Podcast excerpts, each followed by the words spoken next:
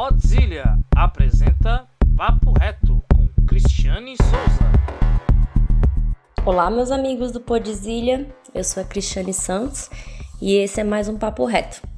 Nesse Papo Reto eu vou falar um pouquinho sobre o Scrum, ou Scrum, como vocês preferirem, e um pouquinho sobre os papéis do Scrum que a gente tem.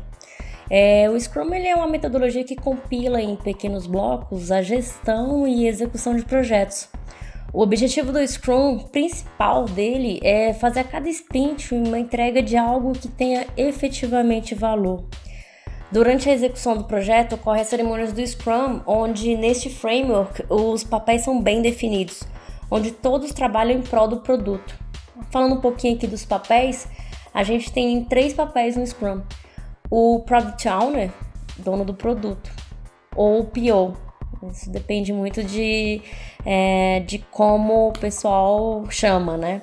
Mas basicamente ele fornece, ele fornece o conhecimento do negócio em forma de requisitos. É, esses requisitos eles são convertidos dentro de um backlog de produto e são passados para a equipe, assim também como sua ordem de aplicação e sua priorização. Na prática, o Product Owner é a interface entre a empresa e os clientes. Ele alimenta a equipe com requisitos e correções solicitadas por diversas fontes. Ele é o ponto de contato para esclarecimento das dúvidas da equipe sobre os requisitos do produto. Outro papel fundamental no Scrum é o Scrum Master.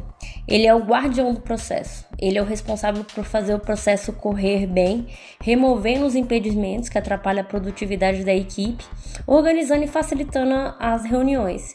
Ele é o guardião do Scrum, então a responsabilidade dele é fazer com que o método ocorra é, durante a cada sprint.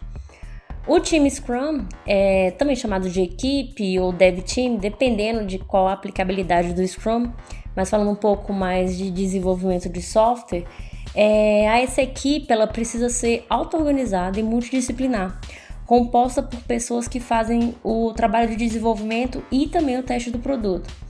Claro que tem outras atividades também na equipe multidisciplinar, mas basicamente é o teste e o desenvolvimento. Uma vez que a equipe é responsável pelo desenvolvimento do produto, ela também deve ter autonomia para tomar decisões sobre como executar o trabalho.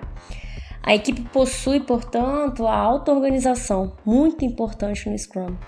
Os membros da equipe decidem como dividir o trabalho em tarefas e, ao longo de sprint, decidem a execução, a ordem de execução das tarefas em função da história, que está sendo desenvolvida sempre respeitando a prioridade que é definida pelo PO. O ciclo do, da, de cada sprint ela pode durar entre duas a quatro semanas e o time ele precisa ser autodisciplinar, autodisciplinável, né? Ele precisa se comprometer com aquilo que ele é, com aquilo que é definido durante uma das cerimônias do Scrum. Bom, pessoal, é isso. É um pouquinho sobre esse framework maravilhoso. Eu sou suspeita de falar. Qualquer dúvida, vocês podem entrar em contato comigo e até o próximo Papo Reto.